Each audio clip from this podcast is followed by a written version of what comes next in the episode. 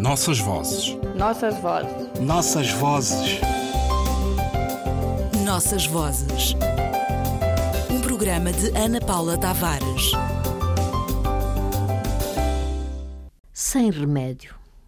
Aqueles que me têm muito amor não sabem o que sinto e o que sou. Não sabem que passou um dia a dor à minha porta e nesse dia entrou. E é desde então que eu sinto este pavor, este frio que anda em mim e que gelou. E que de bom me deu Nosso Senhor, se eu nem sei por onde ando e onde vou. Sinto os passos da dor, essa cadência, que é já a tortura infinda, que é demência, que é já a vontade doida de gritar.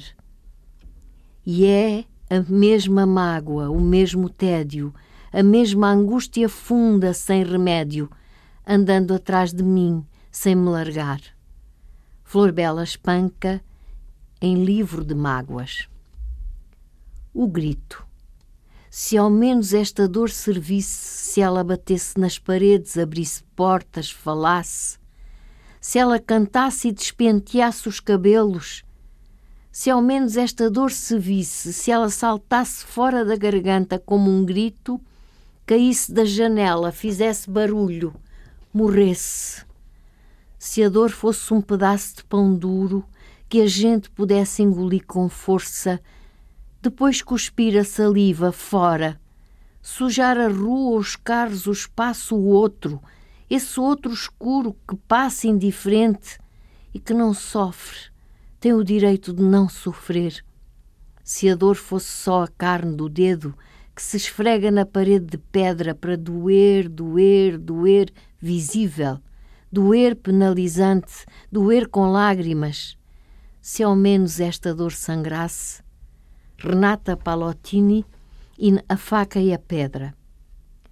O poeta Osias Filho, nascido no Brasil, Rio de Janeiro, em 1962, tornou possível matéria que Herberto Helder tinha perdido muito tempo antes, vendo o futuro com os homens de máquinas de filmar nas mãos.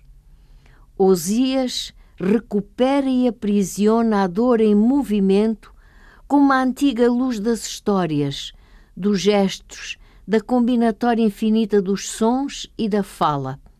Osias Filho capta a imagem que se fecha na palavra para fazer abrir-se ao mundo, encantador de serpentes, enquanto a verdade é só saliva no fundo do cesto. As palavras são do autor, poeta e fotógrafo, aquele que sabe todas as maneiras de dizer a dor nas nossas línguas portuguesas. Nossas vozes. Nossas vozes. Nossas vozes. Nossas vozes. Um programa de Ana Paula Tavares.